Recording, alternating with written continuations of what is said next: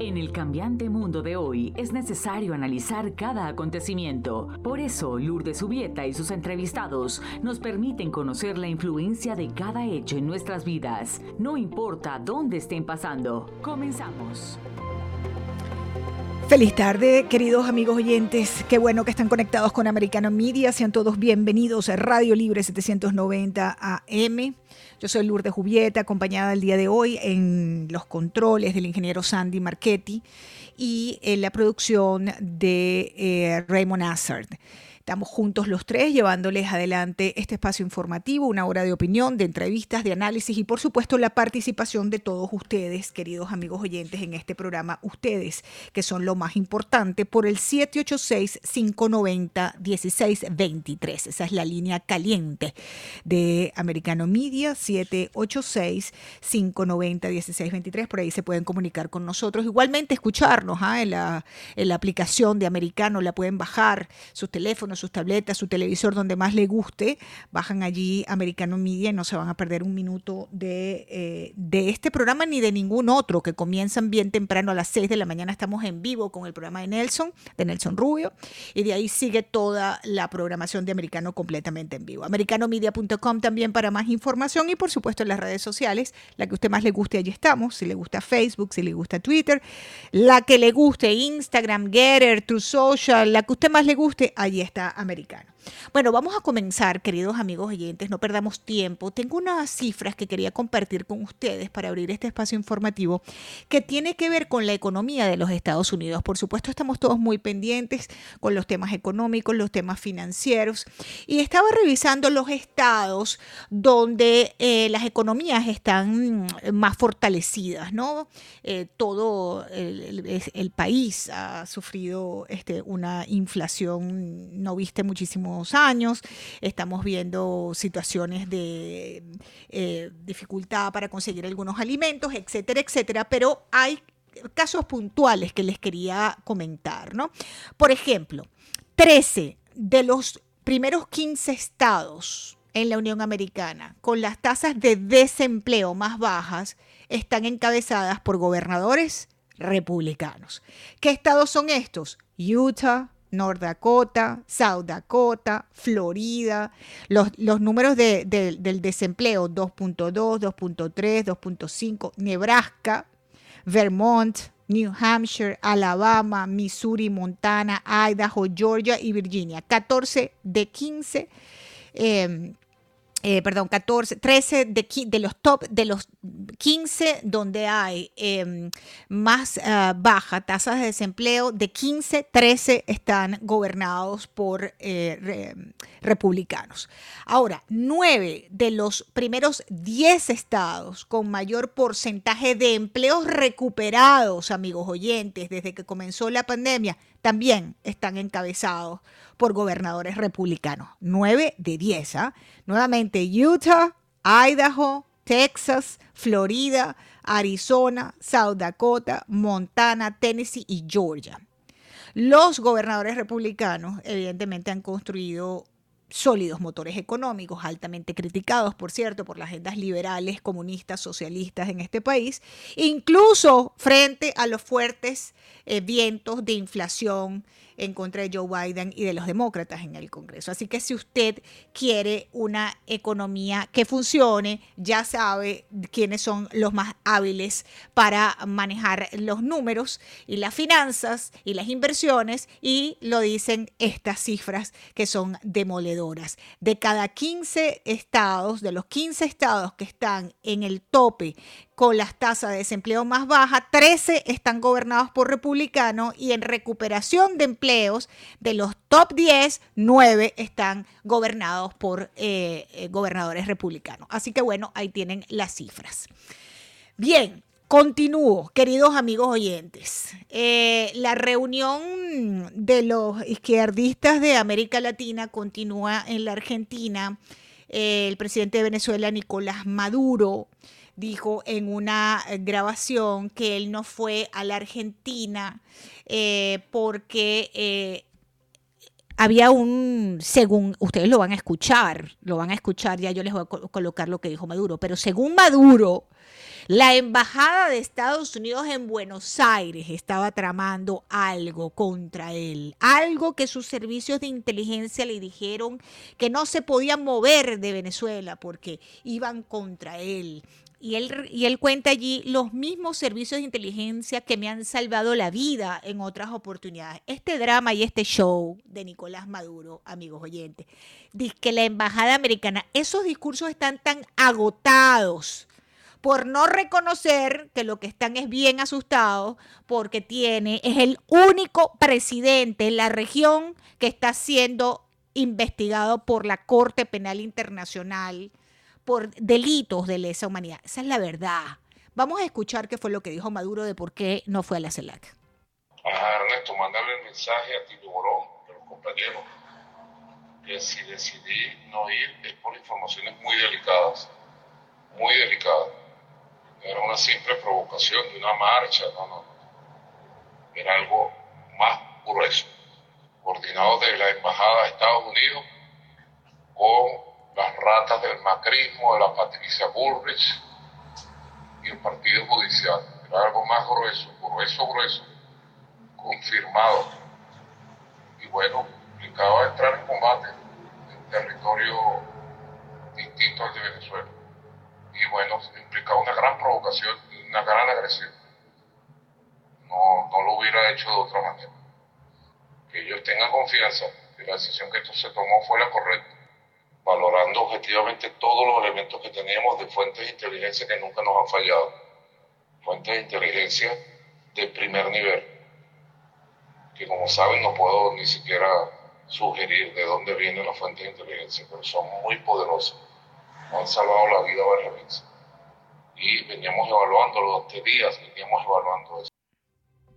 Bueno, si bien la razón verdadera es la acusación judicial que pesa sobre él por narcotráfico en Estados Unidos, pues Maduro intentó justificar en este audio eh, que compartió un sociólogo y politólogo, Atilio Borón, eh, pues los motivos que supuestamente lo llevaron a decidir a último momento no participar en esta séptima cumbre de la CELAC que está se realizó en Buenos Aires, pese a la invitación que le había ah, llegado por parte de su camarada, el presidente argentino Alberto Fernández.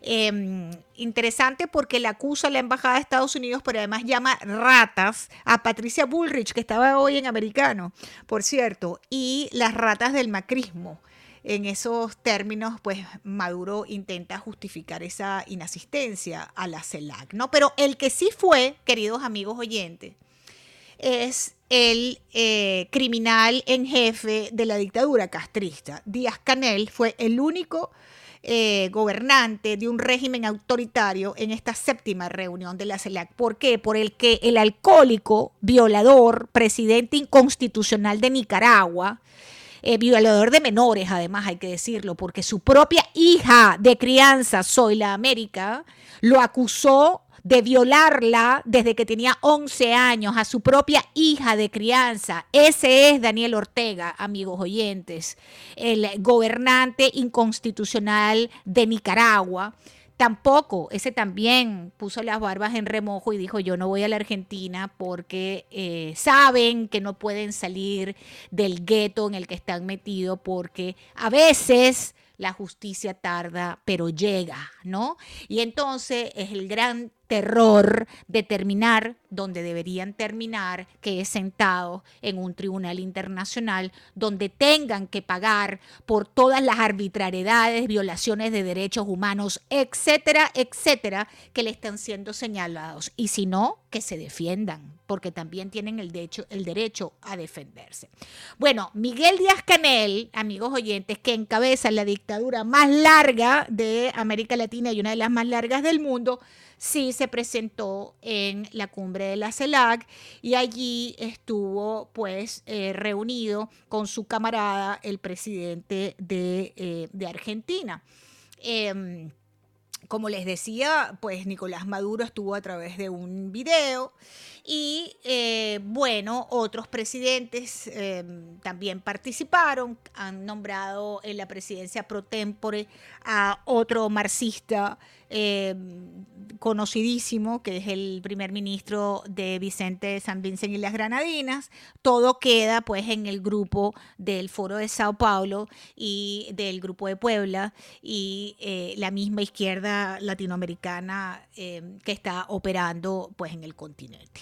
Vamos a hacer una breve pausa, queridos amigos oyentes, porque mientras todo esto está pasando, el Comité Internacional de Rescate advirtió que la crisis humanitaria de Venezuela se agrava y se estima que 12.3 millones de venezolanos enfrentan actualmente hambre inseguridad alimentaria, es decir, la ingesta insuficiente de alimentos, ya sea de forma transitoria, aguda, estacional o crónica en Venezuela, mientras están hablando de todos estos circos armados por la izquierda latinoamericana, los pueblos que representan se mueren de hambre.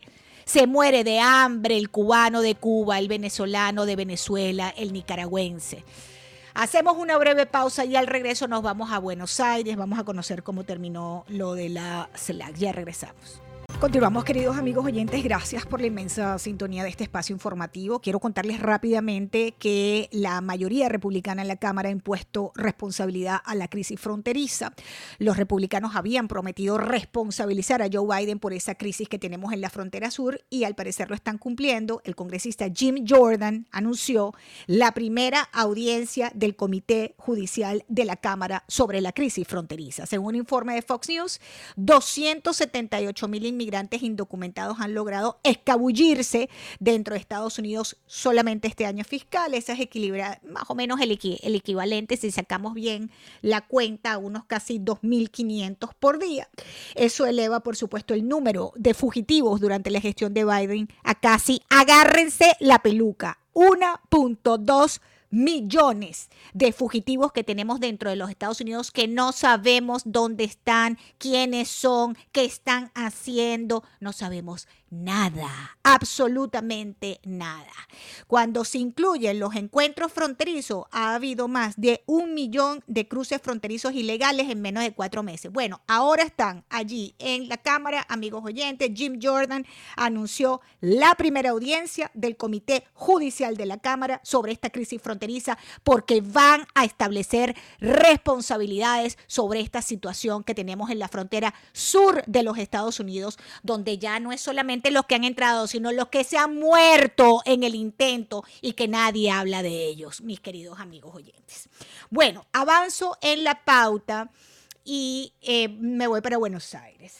tengo a, bueno, un extraordinario reportero. Ayer queríamos conversar con él. Entiendo que unas dificultades técnicas. Claudio Cardoso, periodista de Buenos Aires, que nos va a contar, nos va a hacer una breve reseña de lo que ha sido ese encuentro de la CELAC. Bienvenido, Claudio. Americano, te saluda Lourdes. Un gran abrazo para ti. Gracias por estar con nosotros.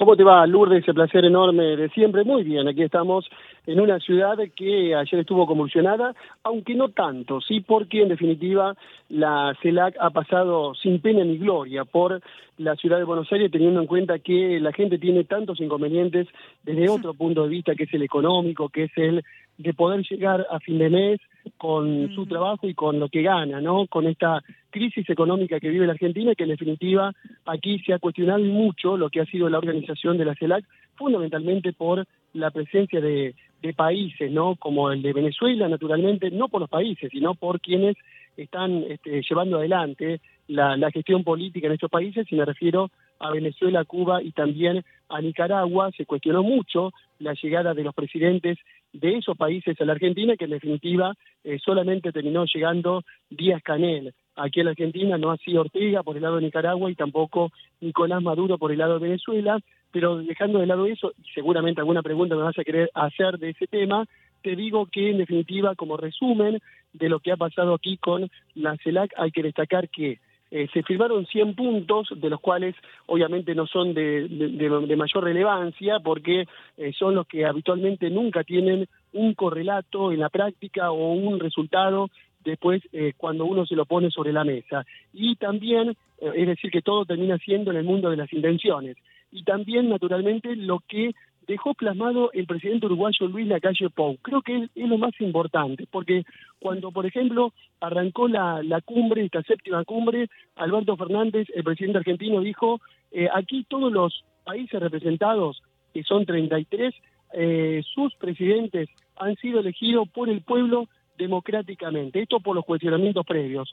Llegó el momento de hablar eh, por el lado de Uruguay y Luis Lacalle Pou, su presidente, dijo, ah, no, eh, aquí hay que dejar bien claro que hay países donde no se respeta la democracia, las instituciones y los derechos humanos, haciendo obviamente hincapié en esos países que te nombraba anteriormente. Es decir, que puso las cartas sobre la mesa, por no decir otra eh, cosa, el presidente uruguayo, y también fue más allá, diciendo que la CELAC está eh, nucleada por una cuestión ideológica que va para un solo lado, y de allí entonces que pidió una mayor convergencia desde ese punto de vista y una mayor amplitud. Y me parece fantástico porque la CELAC tal vez esté buscando o necesitando eso, aunque no lo busque, una amplitud desde el punto de vista ideológico y que no vaya por ese lado de la izquierda permanentemente que ha ido en los últimos tiempos. Ahora, Claudio, em, hubo había una agenda que al parecer no se cumplió y me voy a, al tema netamente argentino. Se esperaba, por ejemplo, una reunión entre Cristina Kirchner y Lula da Silva, que son íntimos amigos, que han tenido una relación larguísima eh, em, desde el poder, me refiero, y entiendo que no hubo esa reunión finalmente, aunque se esperaba que así sucediera. ¿Tenemos información de por qué no se reunieron estos camaradas? Sí, en definitiva se dijo que no se reunieron por una cuestión de agenda, de tiempos y demás, pero llamó mucho la atención Lourdes, porque eh, el tiempo se lo pudo haber hecho Lula, que eh, hoy está en, en, Uruguay, que en definitiva está formando parte de una eh, delegación extensa, la misma que trajo la Argentina, tiempo se pudo haber hecho, como se lo hizo Arce, el presidente paraguayo, y también se lo hizo el presidente de, de Colombia, Gustavo Petro, para estar junto a la vicepresidenta. Sabemos que Cristina Fernández no estuvo, obviamente, en esta eh, cumbre del, de la CELAC, no le correspondía estar. Eh, de todas formas, pudo haber pasado para saludar a todos los presidentes. Ella prefirió quedarse en el Senado de la Nación y en su despacho y ahí ir recibiendo a todos. Quería recibir a Lula da Silva, le había extendido la invitación, pero fundamentalmente se habló de una cuestión de tiempos por el que el mandatario eh, de Brasil no pudo asistir llama mucho la atención Lourdes. ¿Por qué motivo? Porque Lourdes, eh, eh, Lula da Silva llegó a la Argentina el domingo por la noche, es decir, que no vino con los tiempos justos. Estuvo todo el día lunes en la Argentina firmando acuerdos y yendo de aquí para allá con el presidente Alberto Fernández y después entonces eh, le quedaba tiempo para ir a hablar con Cristina Fernández. O sea, ¿qué se dice también en off aquí en la Argentina? Que Cristina Fernández se enojó con Lula da Silva porque sabiendo que Lula da Silva tenía esa invitación de Cristina Fernández, no se hizo el tiempo correspondiente para pasar por el despacho de Cristina Fernández y reunirse con ella. Y aparte, el hecho de que se muestre tanto con Alberto Fernández también hizo enojar mucho a Cristina Fernández de Kirchner, porque sabemos que la relación no es la mejor entre el presidente y la vicepresidenta. Esa es la explicación entonces que hay para este desencuentro entre Lula da Silva y la vicepresidenta argentina. Claudia, me queda un minuto. ¿Ya se fueron todos los presidentes? ¿Ya se acabó la fiesta? Sí, se fueron todos los presidentes, salvo, bueno, la última que queda es la, presidenta de, Honduras, eh, Xiomara Castro, que acaba de reunirse hace apenas unos 15 minutos con Alberto Fernández. Hoy por la mañana lo hizo también el presidente de, Cuba, eh, Díaz Canel, con Alberto Fernández, donde el presidente argentino pidió que no haya más bloqueos en Cuba y también estuvo reunido con el presidente eh, que quedaba de San Vicente por aquí, después obviamente ya se han ido todos de la Argentina y ya es un recuerdo lo que ha quedado de la CELAC. Te agradezco mucho, Claudio, acompañarme. Hubo un planteamiento allí que hicieron el presidente de Argentina y de Brasil de una moneda única y eso también se va a quedar como mayoría de los planteamientos que se hacen en estas cumbres que son buenas para la foto, ¿no? Eh, que fue el tema de la moneda única y siendo México y Brasil los padres fundadores de la CELAC y viendo la posición de Andrés Manuel López Obrador que dice que no va a apoyar una moneda única porque él sigue pensando que tienen que operar con el dólar, pues eso tampoco va a funcionar y esto se quedará en eso. Te agradezco mucho, Claudio. Como siempre, un placer tenerte en el programa. Excelente eh, periodista, reportero Claudio Cardoso desde Buenos Aires. A ver, chicos, díganme el control room si tengo tiempo para poner a Germán Tercio, lo ponemos al regreso. Eh, vamos a escuchar qué dice el eurodiputado Germán Terz de esta reunión de la CELAC. En Buenos Aires se reúne la cumbre de la CELAC. Y por desgracia hoy eso equivale a una gran concentración de déspotas, candidatos a déspotas y amigos de déspotas y muy pocos amigos de la libertad. La CELAC es ante todo una organización para desplazar a la OEA y quitarse así de encima la molestia del trato con un par de democracias grandes.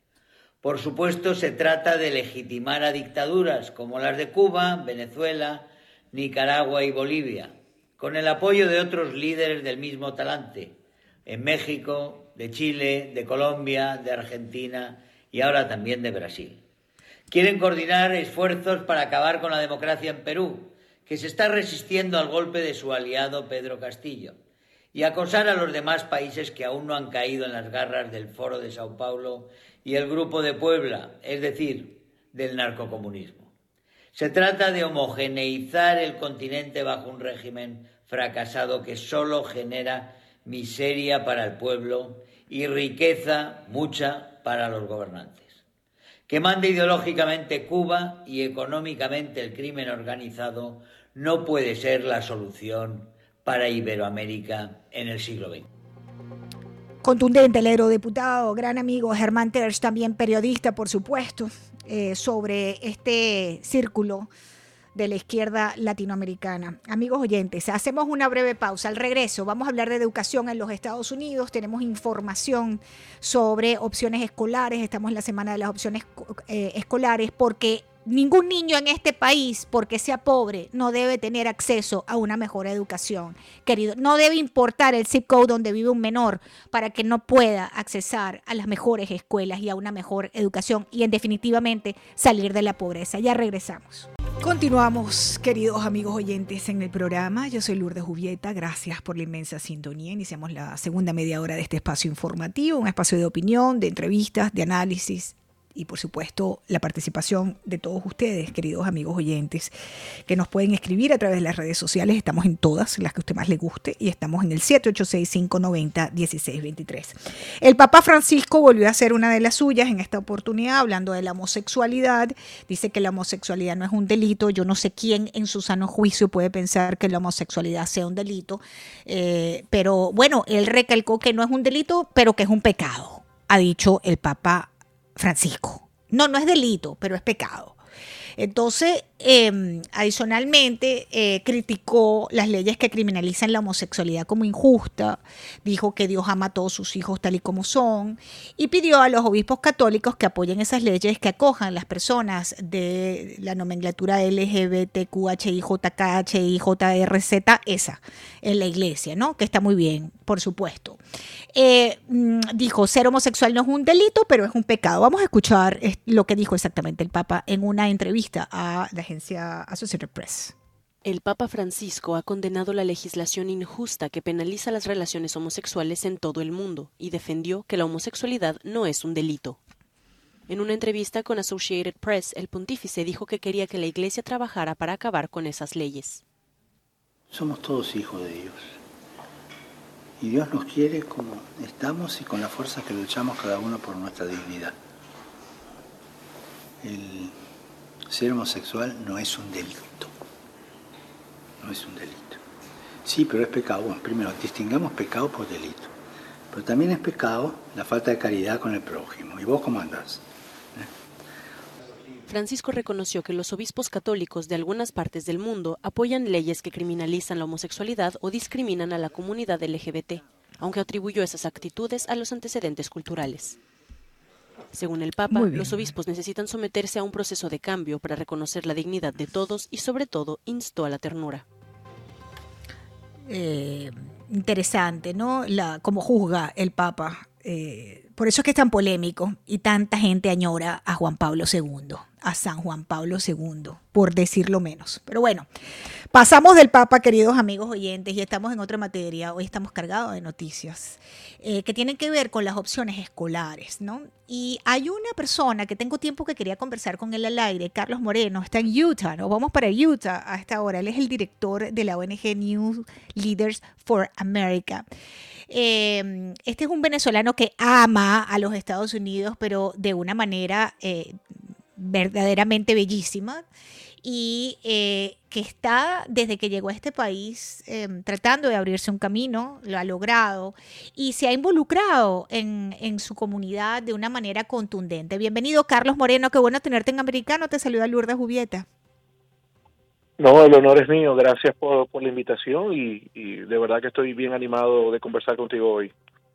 Carlos, tú sabes que yo te he escuchado decir algo que yo siempre digo, que Estados Unidos no es un sueño, sino un milagro. Y yo digo, ¿quién lo habrá dicho primero? ¿Lo habrá dicho primero Carlos o lo habrá dicho yo?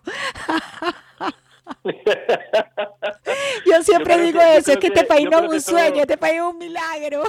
y después te escuché a ti decir eso. Eso está, eh, eh, eso está en el pensamiento de cada inmigrante que llega a este país, hace las cosas bien y y se le abren los caminos, las oportunidades, su familia es feliz. Eh, creo que, bueno, como dice la cita, ¿no? Que este, este país no es un, no es un sueño, sino un milagro.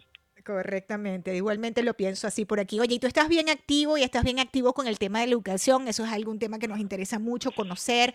Ayer supimos que tuviste un gran éxito eh, con el tema educativo, con un una proyecto legislativo de eh, mayor educación eh, para personas que tienen estatus migratorios temporales diferentes. Pues cuéntanos un poco de qué se trata lo que pasó ayer en, en Utah con el tema educativo. Bueno, te doy el contexto rápido. Eh, yo vengo, yo vengo siendo estudiante internacional eh, en Estados Unidos de hace algunos años.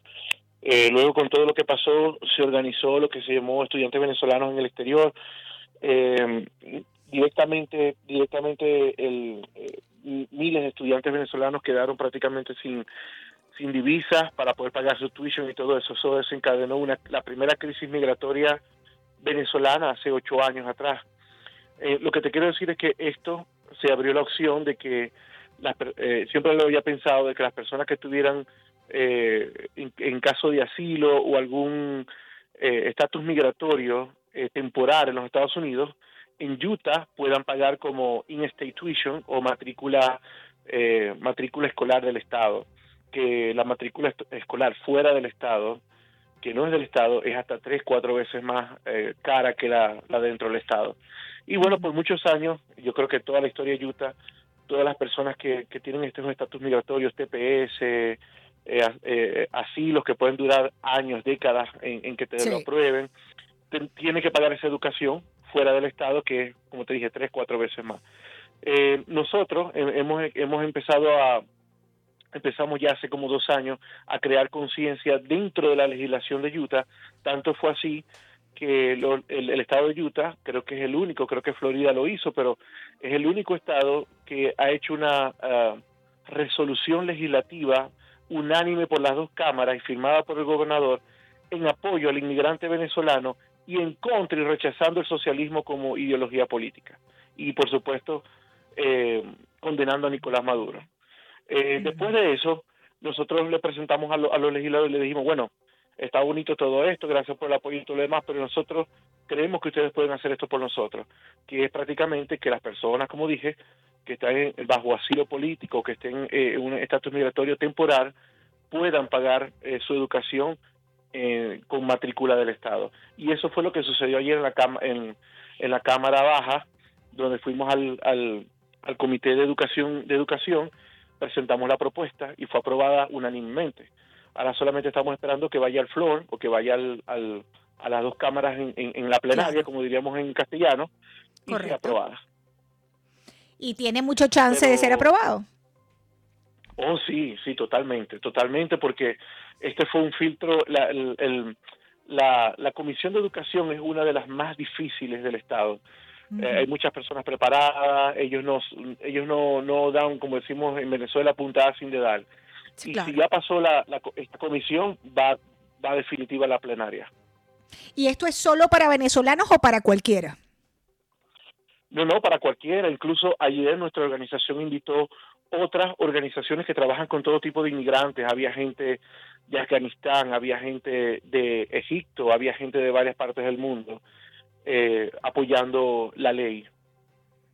Interesante, eh, eh, Carlos. Carlos Moreno nos está atendiendo desde Utah. Él es el director de la ONG New Leaders for America, que están trabajando en esta iniciativa que ayer recibió su primer espaldarazo, tremendo espaldarazo en la comisión. Ahora, Carlos, ¿cómo estás viendo allí en Utah el tema migratorio?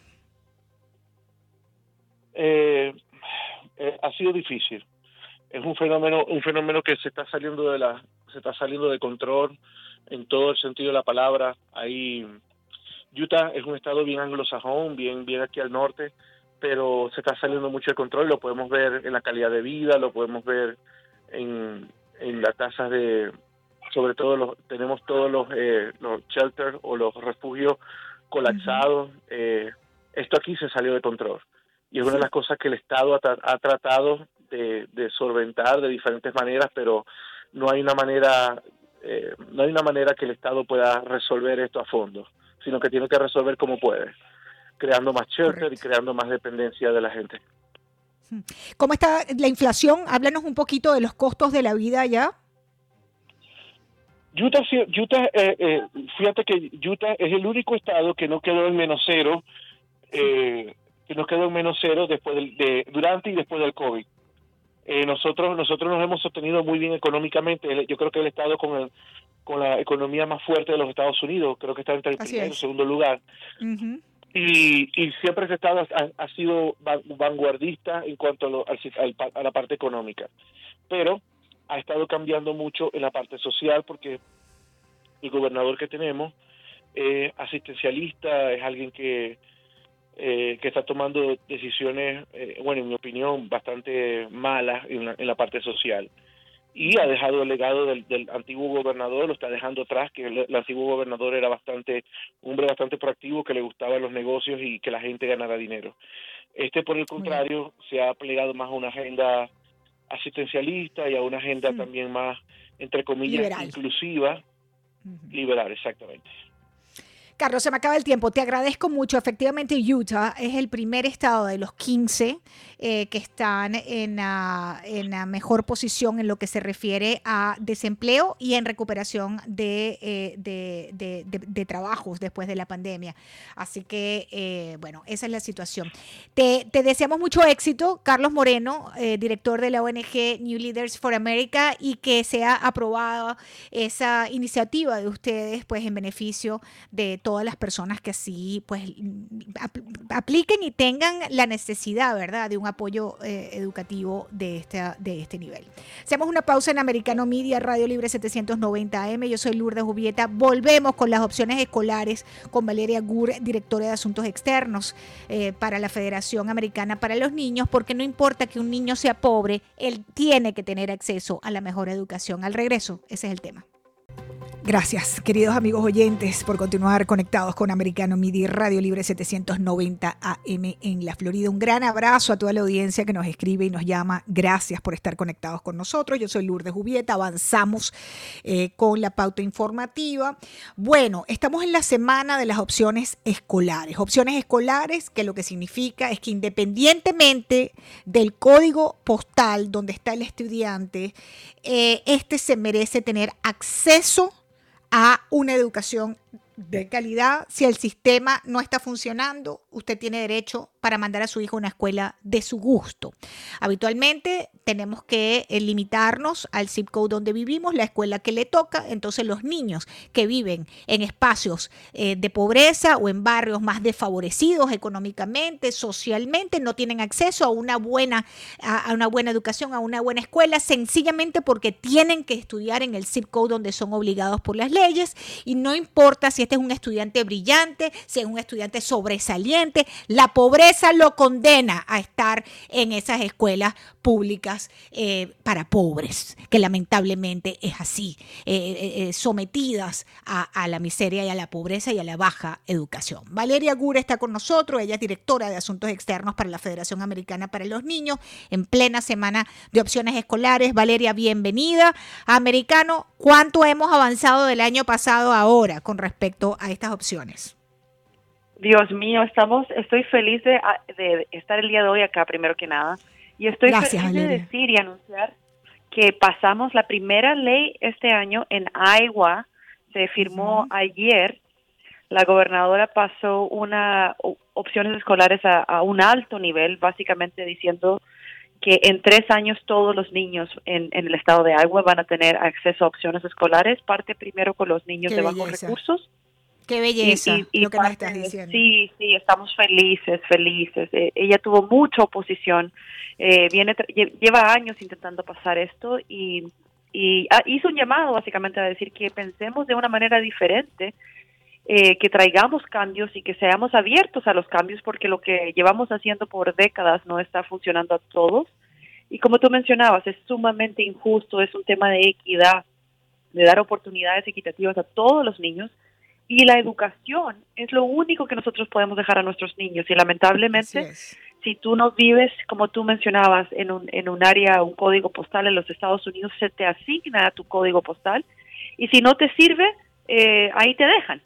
Entonces, lamentable, eso es lamentable y queremos que las familias durante esta semana de opciones escolares se enteren que sí tienen opciones, que sí pueden acceder a una escuela privada si ellos gustan, que sí pueden acceder a una escuela charter si ellos gustan eh, y que ya las nacionales estamos trayendo información en español. Hay dos iniciativas, mi organización, la Federación Americana para los Niños, y Conoce tus opciones escolares, que tenemos información un 100% en español para que las familias puedan aprender. Entonces, durante esta semana nosotros eh, nos vestimos de amarillo para, para crear conciencia de que hay que celebrar las opciones y, y, si van a la página Conoce tus opciones escolares, las familias pueden encontrar a lo largo de todo el país eh, cuáles son los eventos que están sucediendo en su estado para poder participar también y enterarse. Valeria, déjame hacerte una pregunta. En, conoce tus opciones escolares.com, allí los oyentes pueden tener eh, mayor información, ¿correcto? Así es, sobre los eventos que están sucediendo, ahí pueden ir y también pueden aprender de qué tipo de educación tienen en su estado y qué tipos de beca. Y también, si gustan, pueden ir a nuestra página, la Federación Americana para los Niños. Federación Americana para los Niños, amigos oyentes, atención, porque si ustedes son uno de estos que están en esta situación, allí pueden encontrar información y apoyo. Ahora, ¿cuáles son los requisitos para que un niño, hay algún requisito especial para que algún niño eh, en, una barriada más popular eh, que, esté aspirando a una escuela eh, privada y no la pueda pagar o a una escuela mm, charter, pueda, pueda hacerlo? ¿Qué, ¿Qué requisitos le piden al estudiante? Depende del estado. Muchísimas veces depende del estado. So, eh, hay estados en que no hay requisitos, que tú puedes simplemente querer y, por ejemplo, en Arizona hay programas que se llaman universales. Ese programa, si tú gustas y quieres cambiar tu niño de escuela de, la que están en este minuto participando, tú puedes. En este minuto ahí hay más. Se abrió el, el gobernador Ducey, pasó esta propuesta el año pasado. Y en este minuto casi 60 mil niños están participando ahí.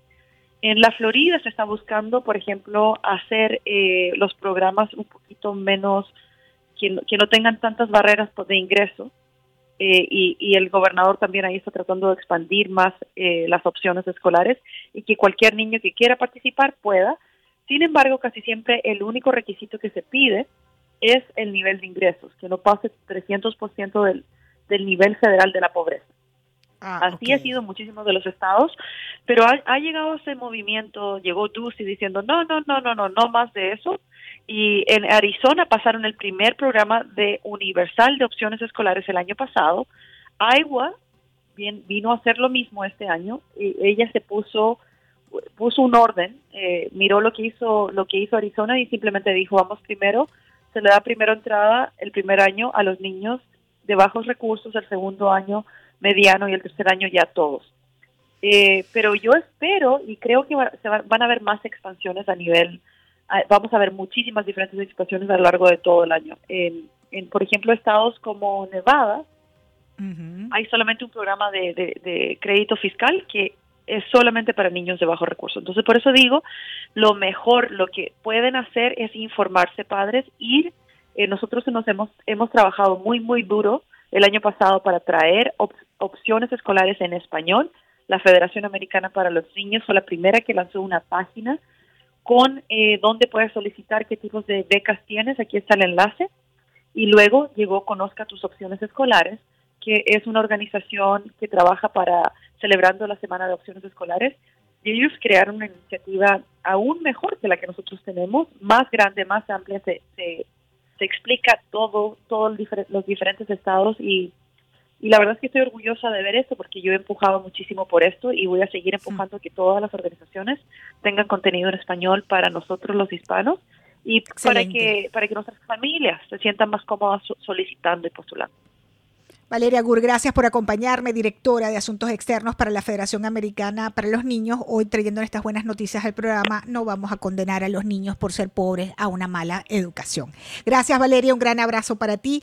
Amigos oyentes, antes de irme, quería comentarles la situación en el Perú, por supuesto en americano la estamos monitoreando. La presidenta Dina Boluarte ha pedido una tregua nacional para restablecer el diálogo, perdón, y la paz social mientras continúan las marchas y tengo un reportaje sobre eso. Escuchamos Violento día de protestas en Lima. El martes, durante el sexto día de manifestaciones contra la presidenta peruana Dina Boluarte, convocadas en el centro de la capital peruana, se registraron duros enfrentamientos entre la policía y manifestantes encapuchados. Aunque la marcha tuvo un inicio pacífico, tras el ingreso de manifestantes encapuchados, el casco histórico se convirtió en un campo de batalla, con varios heridos por perdigones y piedras en una nube de bombas lacrimógenas. Horas antes, Boluarte había pedido una tregua nacional para poder entablar mesas de diálogo. Tregua no hay, con una asesina no puede haber tregua, con un Congreso dictador. La señora de una vez tiene que entender, debe renunciar si quiere tregua. El Perú profundo de las comunidades campesinas, los pueblos originarios, afectadas por la minería transnacional, vamos a continuar hasta las últimas consecuencias. Cuando reclamas tus derechos en Perú, cuando reclamas la vida en el Perú o cuidas el medio ambiente, eres terrorista. Las movilizaciones han dejado hasta ahora casi medio centenar de muertos. En una reunión del Consejo de Derechos Humanos de Ginebra, varios países expresaron el miércoles su profunda preocupación por el uso excesivo de la fuerza por parte de las autoridades peruanas. El ministro de Justicia José Andrés Tello dijo que en el gobierno están convencidos de que están actuando de una forma apropiada para defender la democracia y los derechos humanos. Bien, la izquierda peruana no cede, amigos oyentes, además de los grupos infiltrados en estas protestas que ya lo han manifestado. Tenemos que irnos, se nos acaba el tiempo, pero por supuesto seguimos en Americano sobre todo lo que es información y noticias. Americanomedia.com, conéctense para más información y no se separen de, por supuesto, Radio Libre. Yo soy Lourdes Jubieta, gracias por la sintonía.